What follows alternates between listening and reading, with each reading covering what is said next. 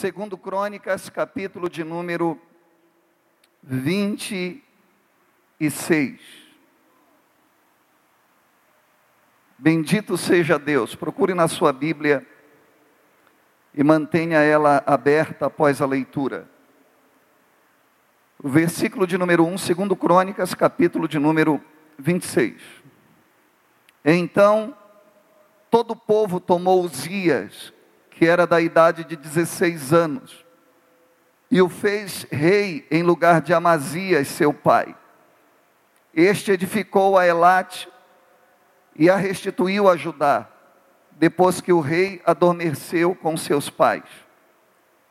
Era Uzias da idade de 16 anos, quando começou a reinar, e 55 anos reinou em Jerusalém e era o nome de sua mãe, Jecolias, de Jerusalém.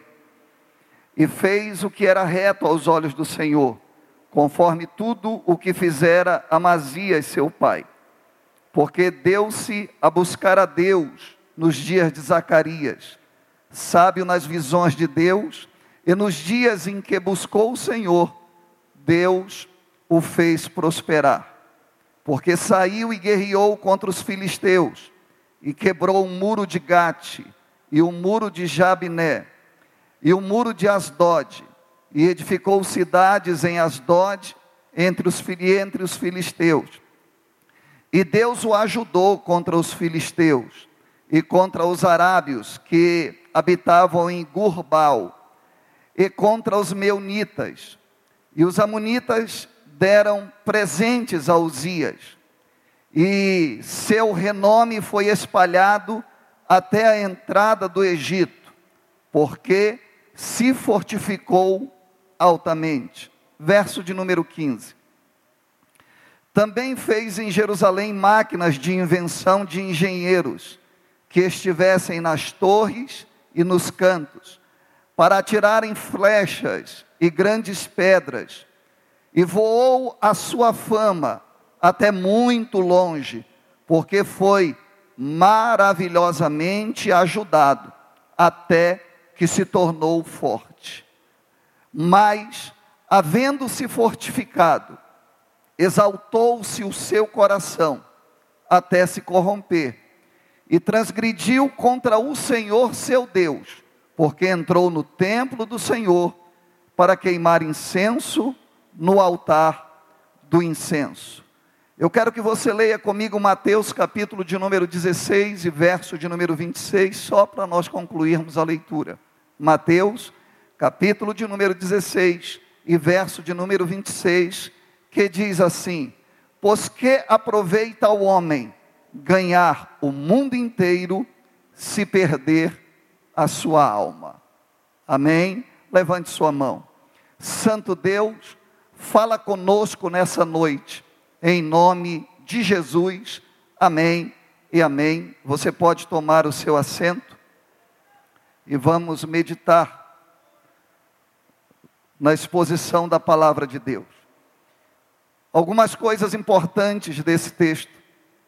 A primeira informação importante que, que nós recebemos é que Uzias, ele reinou, começou a reinar quando tinha 16 anos de idade. Então começou a reinar de uma forma inesperada, porque ninguém imaginaria que seu pai o deixaria com essa idade ainda muito pouca, sem nenhuma experiência, tendo um ambiente de guerra que rodeava toda aquela situação e toda aquela geração. Era um desafio extraordinário. Primeiro, porque, repito, não foi programado. E segundo, porque por causa da sua falta de experiência ou inexperiência. Mas a Bíblia nos faz entender que ele prosperou, porque ainda no começo do texto, no verso de número 3, a Bíblia vai dizer que ele reinou durante 55 anos em Jerusalém. Então, esse capítulo de número 26 ele é aquilo de mais profundo que a gente pode ver na Bíblia Sagrada, do que diz respeito à biografia desse rei, que começando a reinar com 16 anos de idade, reinou 55 anos, portanto, quando partiu, já tinha 71 anos de idade. Algumas traduções até chegam a dizer que foi 52 anos, mas isso para nós hoje é o que menos importa. E a gente pode ver que, mesmo tendo essa inexperiência, e o que a gente pode entender que a única forma que ele teria para dar certo era poder fazer alianças, alguma coisa precisava acontecer. Afinal de contas, ele recebeu um reino para administrar. Ele teria que guerrear guerras. Ele teria que dar andamento a tudo aquilo que o pai dele iniciou. Havia uma expectativa muito grande em relação a esse ministério, ao desempenho desse reinado. E a gente começa a ver, a partir do verso de número 4, que ele agiu com muita sabedoria, e ele foi sábio em suas escolhas. E a gente pode ver duas grandes características para poder dizer que ele foi sábio nas escolhas. A primeira coisa é que ele fez boas alianças, ele fez boas amizades, ele precisava ter uma influência.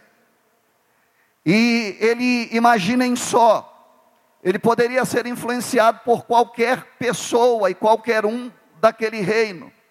Não que eu queira dizer que ele não recebeu conselhos políticos, conselhos administrativos, mas a Bíblia nos faz entender que o conselho mais forte que ele recebeu, ou a característica das, das, das suas alianças que ele fez, a característica mais forte foi de uma aliança que ele teve com um profeta.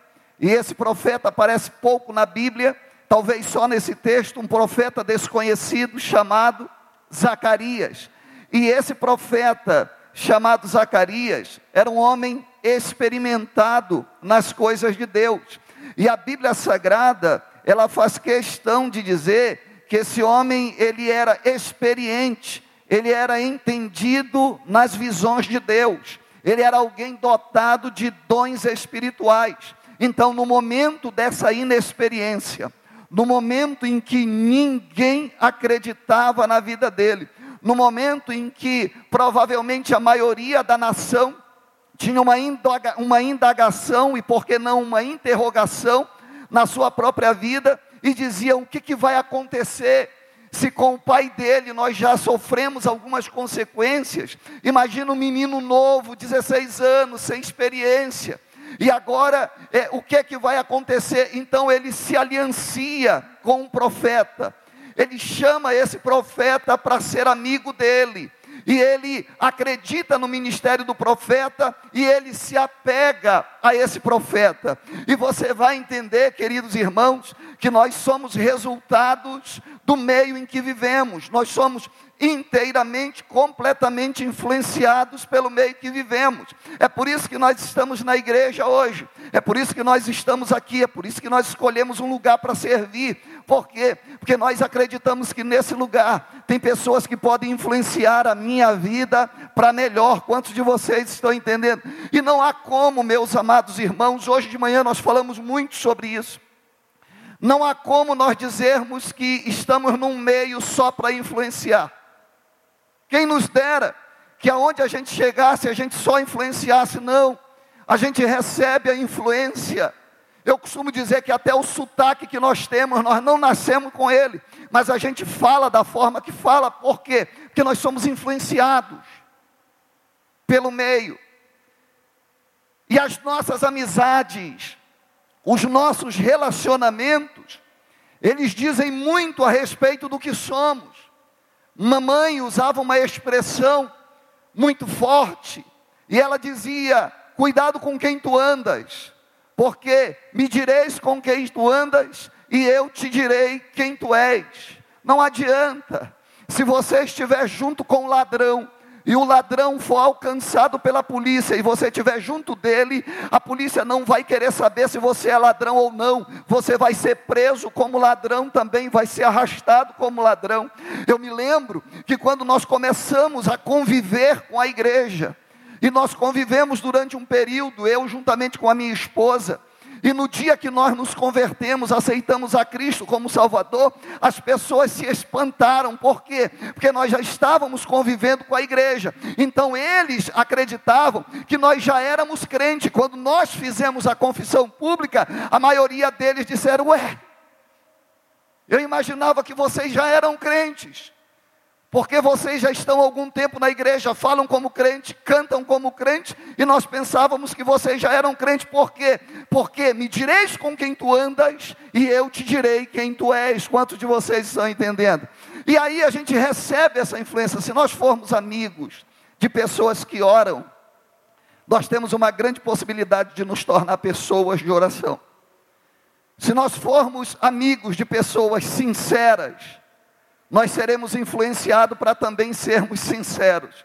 Queridos, é tão interessante a influência das pessoas sobre a nossa vida, que às vezes nós enfrentamos alguma situação, e geralmente eu e você temos alguma pessoa para ser referência na nossa vida. É verdade ou não é? Por exemplo, a minha esposa é talvez a maior referência de ser humano que eu tenho para a minha vida. E tem algumas decisões que eu preciso tomar e aquelas decisões que são decisões relâmpagos, tem que decidir agora, e às vezes a gente não sabe o que fazer. Eu penso, se fosse a minha esposa, qual seria a decisão que ela tomaria?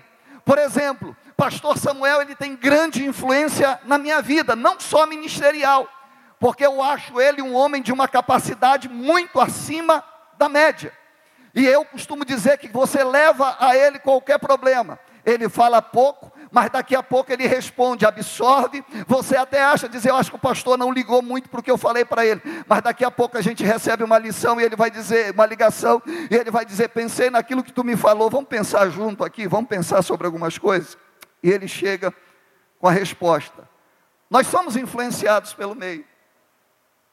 Se nós andarmos com mentirosos, a gente tem grande possibilidade de, de ser influenciado pela mentira e de tolerá-la.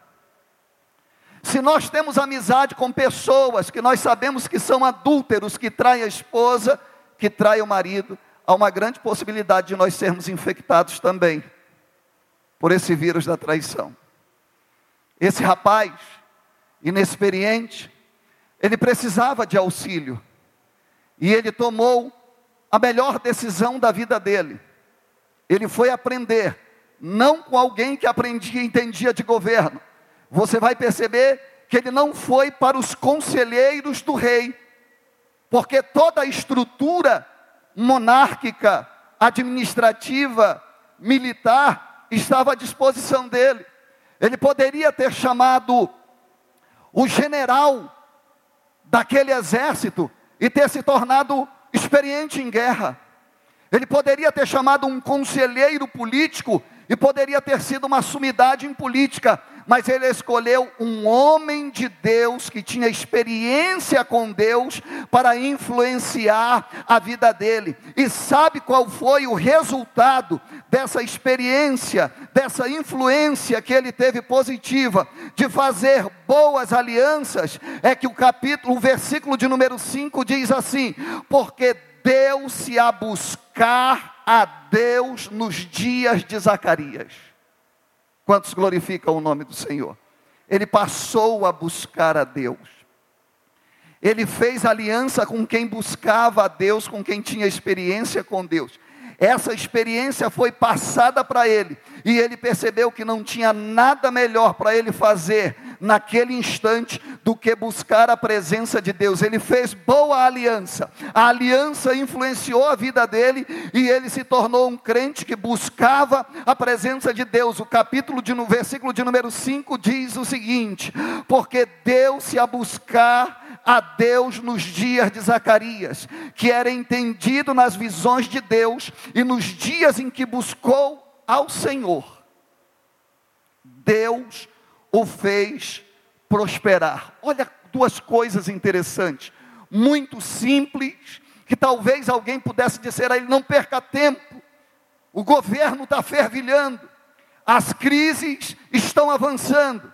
E ele parou para fazer aliança com o homem de Deus, e ele parou para buscar a presença do Senhor nosso Deus, quem está entendendo. E a Bíblia vai dizer, no final desse segundo tópico que eu estou tocando com vocês, é que em, nos dias em que ele buscou ao Senhor Deus, Deus o fez prosperar.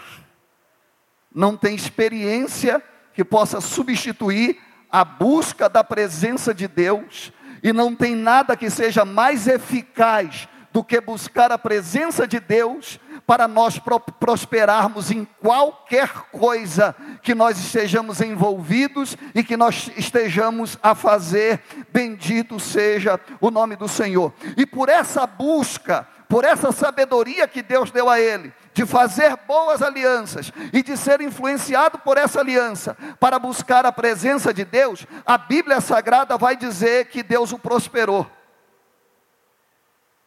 Tudo que ele fazia, Deus prosperava.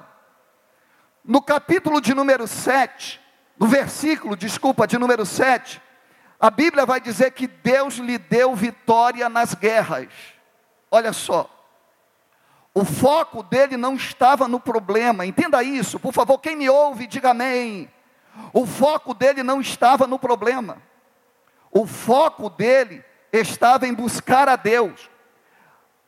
O momento era de guerra, mas o foco dele não estava na guerra, o foco dele estava em buscar a presença de Deus. O que, que a Bíblia diz? A Bíblia diz que ele prosperou e que Deus deu vitória nas suas guerras, porque o verso 7 diz: E Deus o ajudou contra os filisteus e contra os árabes que habitavam em Gurbaal e contra os meunitas. Ele teve vitória. De uma hora para outra. O menino inexperiente se transformou em uma referência. O menino começa a receber destaque. Imagine só, sem experiência, partindo para a oração, partindo para a busca da presença do Senhor. Ele buscava a Deus e Deus dava vitória para ele. Talvez ele fosse diante de Deus dizer: Deus, eu não escolhi isso para a minha vida. E talvez Deus esteja dizendo: Eu estou com você nessa situação. Talvez ele dissesse para Deus: Deus, eu não tenho sabedoria para adorar um tão grande povo. Ele poderia dizer: Eu tenho capacidade de administrar os céus, a terra, as galáxias, o planeta, e eu vou te ajudar. Talvez ele dissesse: Deus, o meu pai morreu e eu me sinto só. Talvez Deus dissesse para ele: A partir de agora eu sou teu pai Pai, e tu nunca mais estarás sós, porque eu estarei contigo. E ele prosperou. Ele começou a ser conhecido. E as pessoas que tinham dúvida, já agora olhavam para ele e diziam para ele: O menino está crescendo, o menino está prosperando. E é o terceiro ponto que eu quero tocar. Aquele menino fraco, incapaz, sem credibilidade, por buscar a presença de Deus, começou a prosperar, começou a vencer guerras, e começou a se fortalecer. E quando ele começa a se fortalecer, ele agora vai ter que enfrentar um novo estágio na sua vida, porque quando ele se fortalece, as pessoas já não viam ele da mesma forma. No começo as pessoas olhavam e diziam: Eu acho que não vai dar certo. Agora as pessoas já viam diferente. Agora as pessoas olhavam para ele e diziam assim: Já deu certo. E as pessoas que estavam desconfiadas começaram a se aproximar. E nessa aproximação veio gente boa, mas também veio gente ruim. E ele começava, ele teria que aprender a conviver a partir de agora, a, com a glória humana. Ele começou a conviver com a fama, com os elogios, que não dava para saber se eram verdadeiros ou não.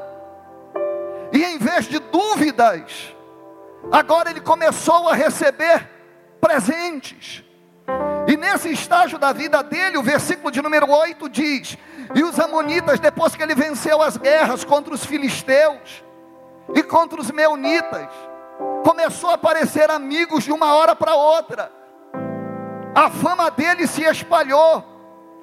E a Bíblia diz no verso de número 8 que os amonitas deram presentes para Uzias. Imagina, uma nação distante chegou para ele para apresentar presentes. E talvez ele perguntasse, mas por quê? Por que presente? Não, porque nós lhe admiramos. Cuidado com os elogios, cuidado com os presentes que te apresentam. E aí vão dar presente. E a Bíblia diz: os amonitas deram presentes aos Ias. E olha só, o seu nome foi espalhado até as fronteiras, até a entrada do Egito, porque se fortificou altamente.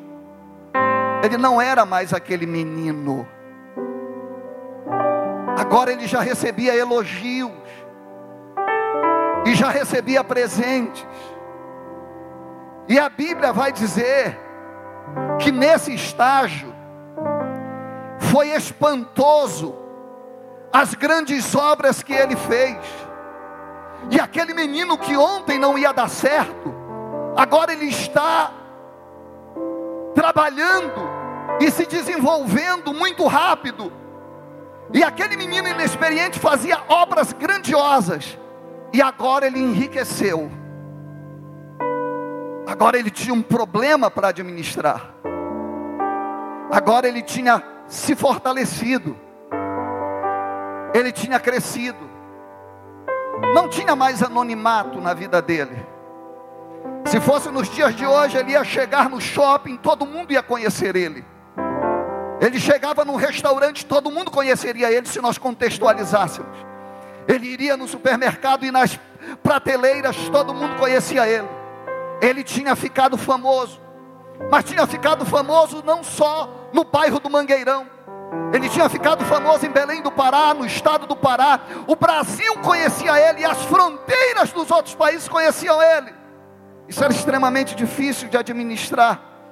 E como se não bastasse, ele está impulsionado por um momento da sua juventude, e ele está crescendo e crescendo e se tornando um homem forte. E a Bíblia diz, no versículo de número 10, também edificou torres no deserto, cavou muitos poços, porque tinha muito gado, tanto nos vales como nas campinas, tinha lavradores e vinhateiros nos montes e nos campos férteis, porque ele era amigo da agricultura. Tinha também Uzias, um exército de homens destros na guerra, que saíam à guerra em tropas, segundo o número da resenha feita por mão de Jeiel, o escrivão, e Maceias, oficial, sobre a direção de Ananias, um dos capitães, dos capitães do rei. O total do chefe dos pais, homens valentes, era de 2.600. E debaixo de suas ordens havia um exército guerreiro de 307.500 homens que faziam guerra com força belicosa, tinham um poder de guerra inigualável para ajudar o rei contra os seus inimigos. Tinha o maior exército da terra. Tinha uma riqueza incontável. A agricultura ele dominava. Uva, pão, trigo, azeite, não faltava. O deserto ele fortaleceu, levantou lugares fortalecidos. As fronteiras ele preparou tudo.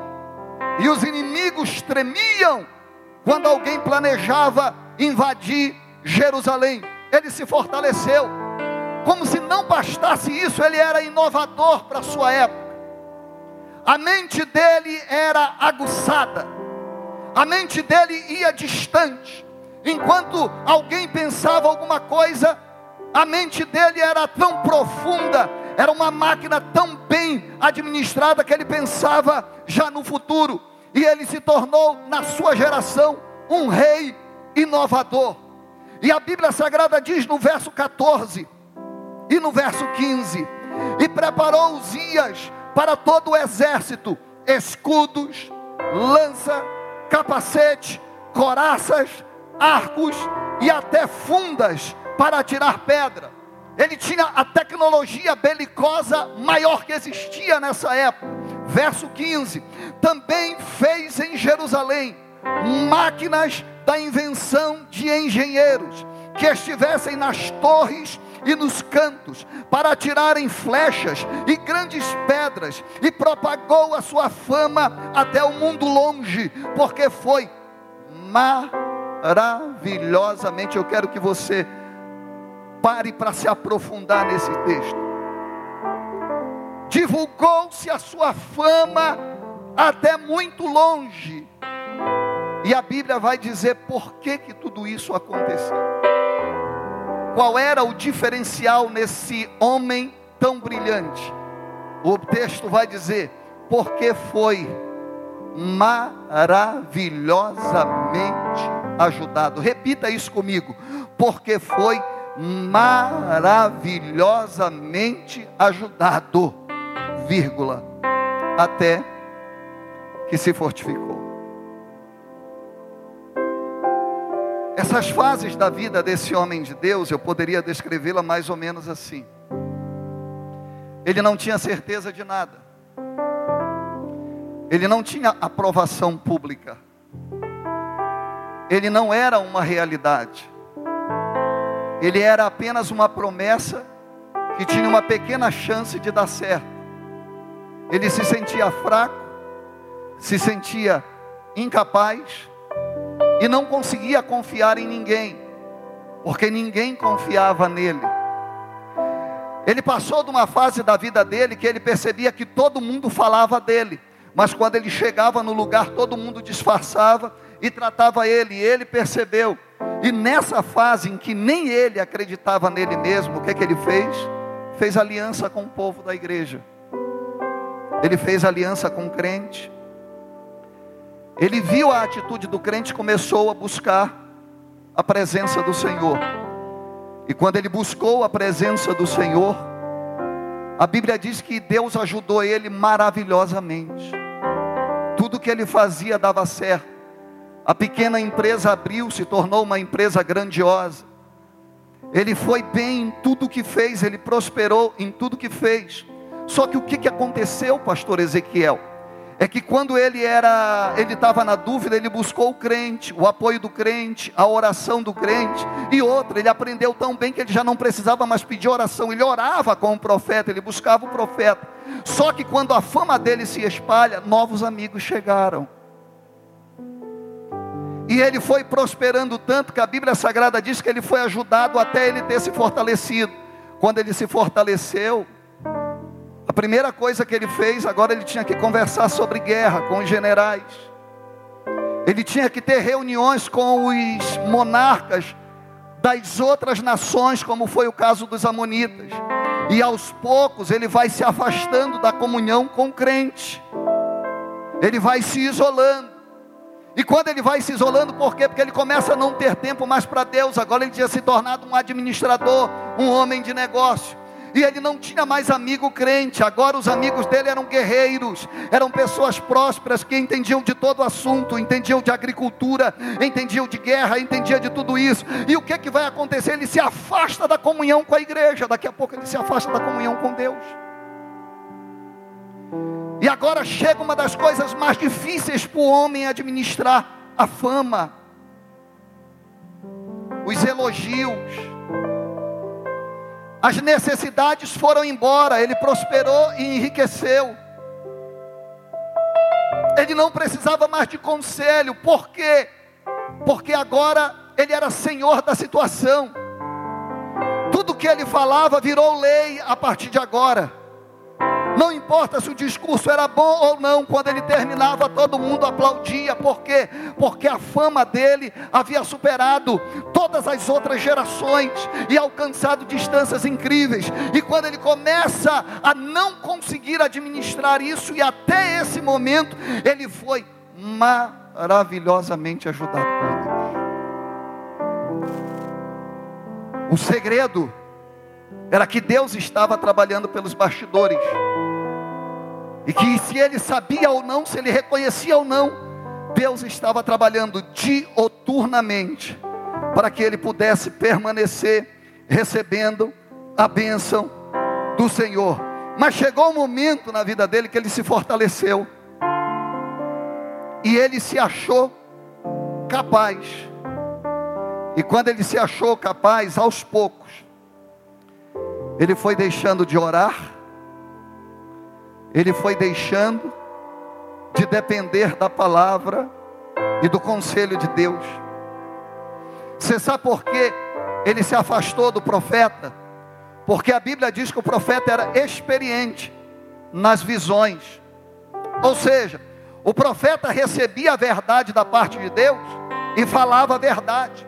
No começo, quando ele não era nada, provavelmente ele procurava o profeta e dizia: O que eu devo fazer? O profeta dizia: Segura um pouco que eu vou orar e Deus vai me dar sabedoria. Eu vou voltar para você. E Deus dizia: Faz assim, faz dessa forma e faz dessa forma. Quando ele se engrandeceu, o ego dele cresceu, os elogios mexeram com o coração daquele ex-menino que agora se torna um homem experiente. E quando o coração dele se engrandeceu, agora ele não pede mais contar, ele não pede mais sugestão para ninguém. Agora não interessa a sugestão da esposa dele, agora não interessa a sugestão dos amigos verdadeiros dele, ele está se afastando. Por que, que ele está se afastando?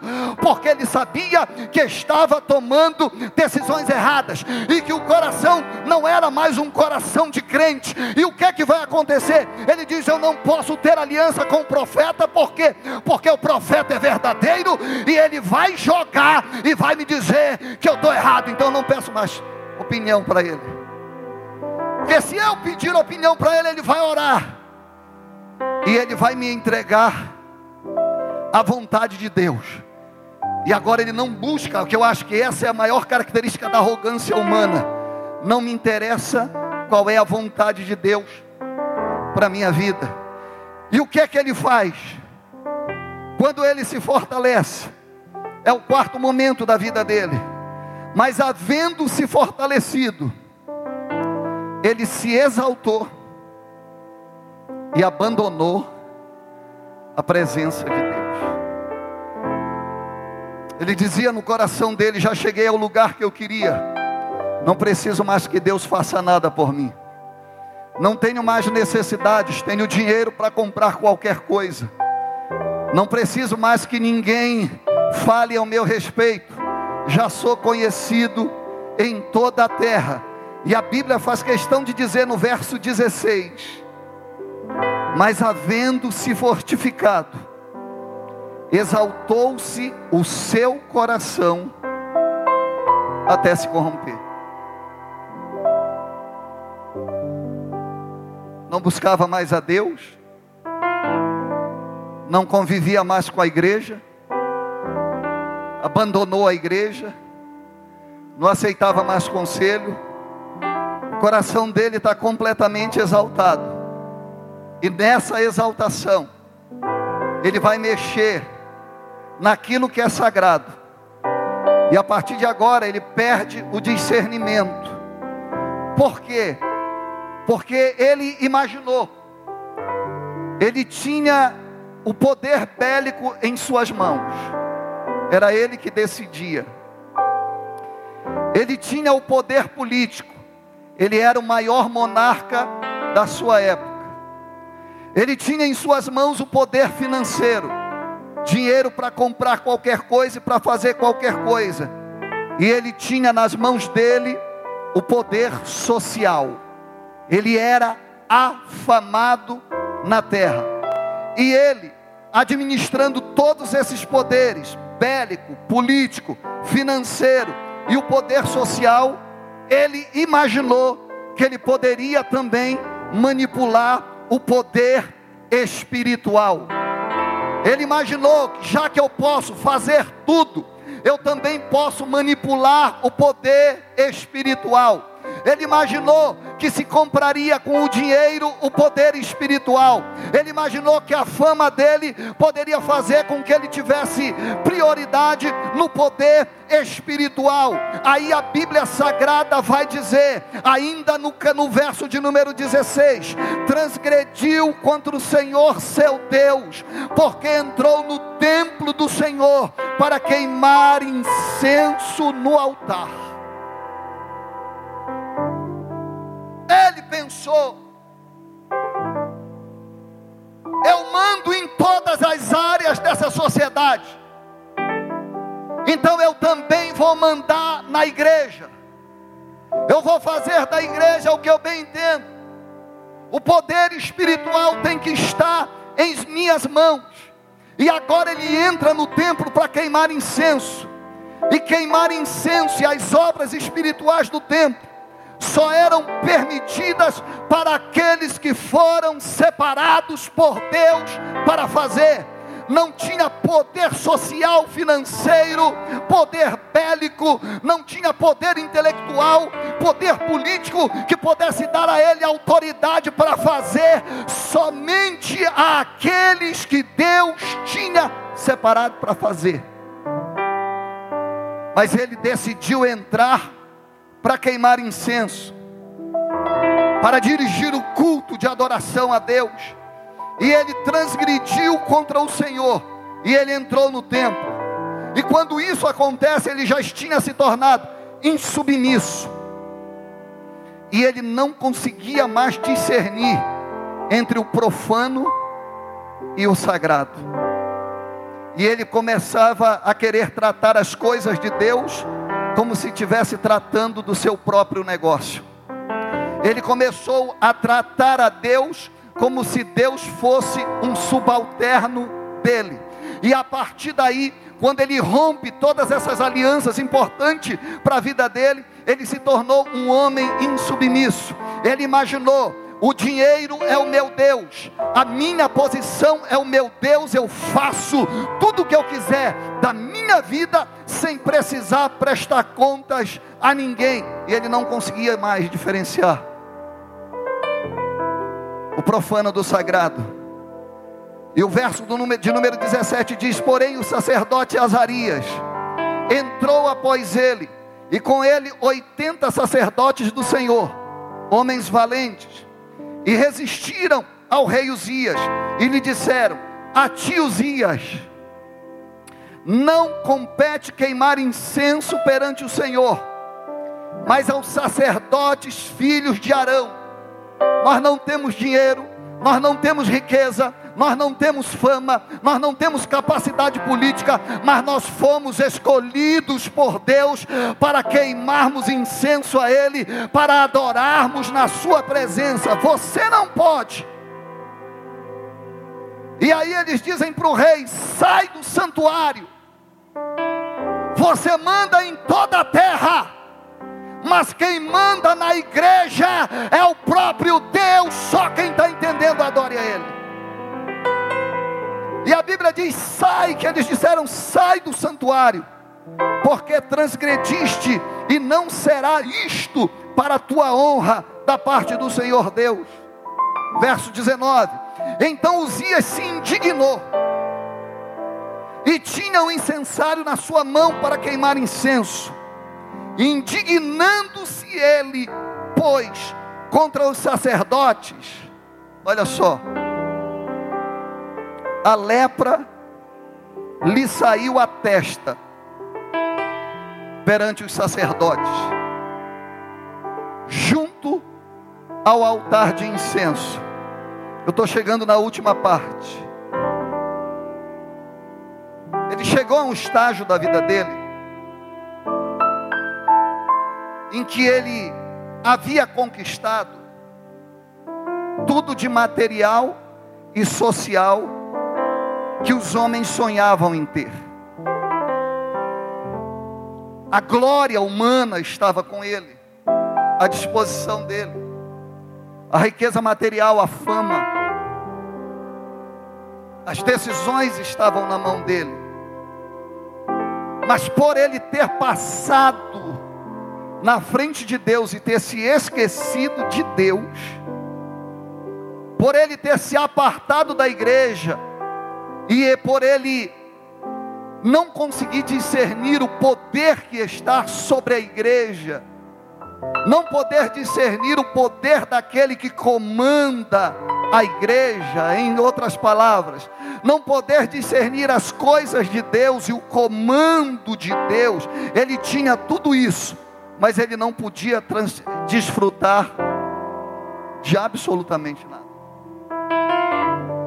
porque agora ele era leproso. E não tem nada que interprete melhor no Antigo Testamento o pecado do que a lepra. A lepra é o maior símbolo do pecado no Antigo Testamento. E ele ficou leproso. Ele tinha toda essa glória, mas vem comigo para o versículo de número 20 que diz assim: Então o sumo sacerdote Azarias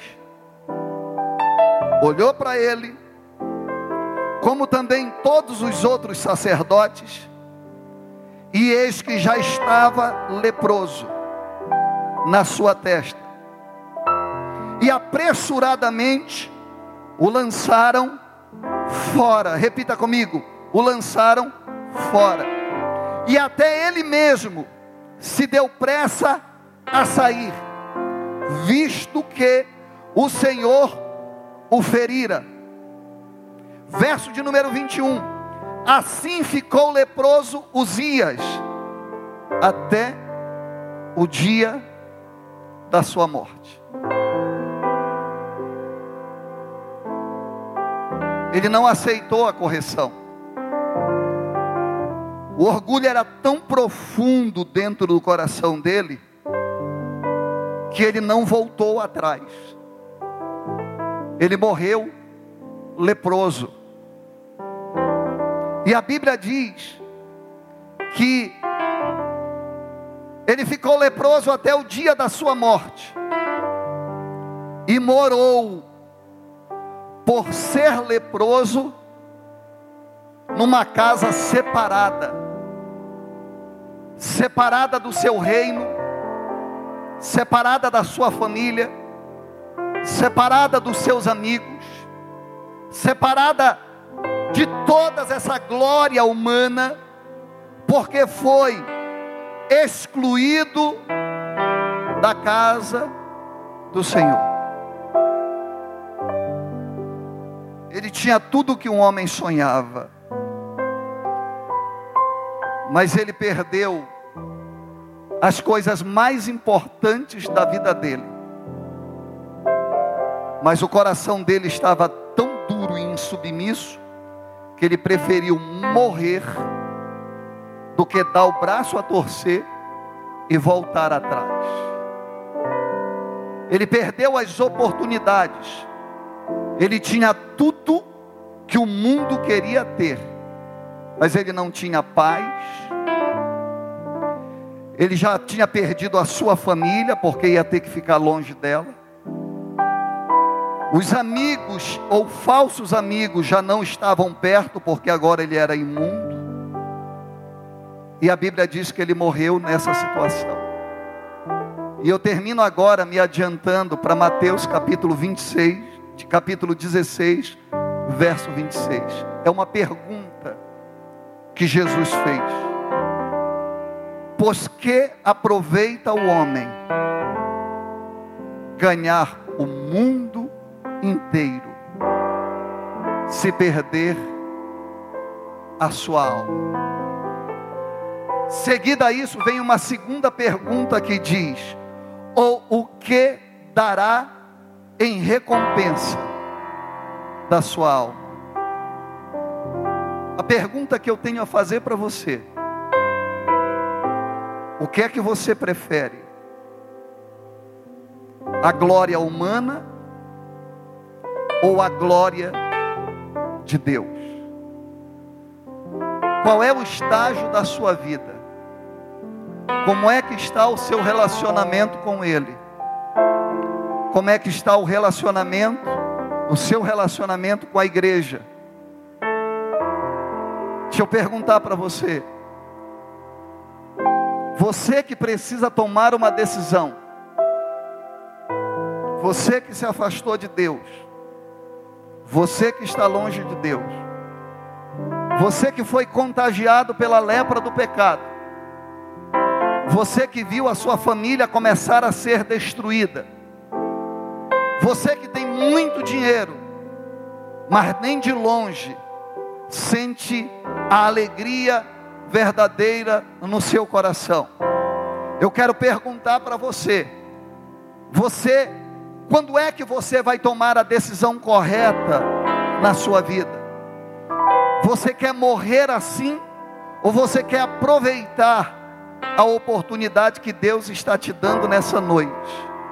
Essa pergunta que ecoa em nossos corações é: do que que vale qualquer coisa que você tenha conquistado? Se você perdeu a sua comunhão com Deus, se você está vendo a sua família ser destruída, e se você está vendo que tudo aquilo que você construiu ao longo da sua vida, você não pode desfrutar. Você corre um risco de morte, e não só de morte física, mas também de morte espiritual. E nós, como igreja, nós estamos aqui para abrir os braços para lhe receber, para dizer para você: queremos ser teu amigo, queremos ser seus amigos, temos uma palavra de conselho para você Pode ser uma palavra dura a princípio, mas é uma palavra que vai te conduzir para as bênçãos de Deus. A vida desse homem, a Bíblia diz que enquanto ele era fraco, ele foi maravilhosamente usado por Deus, mas ele se fortaleceu e acreditou que não pensava, que não precisava mais da presença de Deus. E eu quero chamar você que está afastado da comunhão com o Senhor e antes de terminar o culto, eu quero que você saia do seu lugar para se reconciliar com o Senhor, seu Deus, antes que a morte chegue para a sua vida. Eu quero convidar você, meu querido irmão, minha querida irmã, que precisa entregar a sua vida para o Senhor, que está vendo tudo do dia para a noite ser destruído na sua vida. Nós estamos aqui, repito, porque somos seus amigos e queremos lhe conduzir à presença do nosso Deus. Se tem alguém aqui nessa noite, eu convido você, saia do seu lugar e venha se reconciliar com o Senhor. Saia do seu lugar e venha entregar a sua vida para o Senhor. A decisão, ela é sua. Uzias recebeu o conselho dentro do templo. Não faça isso você não pode fazer isso. Ele ficou com raiva, ele preferiu ser excluído, ele preferiu sair de cena, mas ele não dobrou o coração dele à vontade de Deus. E eu quero terminar o culto nessa noite, perguntando a Deus: será, Senhor, se não existe pelo menos uma pessoa aqui nessa noite, que te abandonou em meio às suas conquistas e que pensou que poderia viver sozinho sem buscar o teu conselho. Que quando, quando tinha necessidade veio para a igreja buscar a tua presença, mas quando prosperou se afastou da igreja, se afastou da tua comunhão. Se tem alguém aqui nessa noite,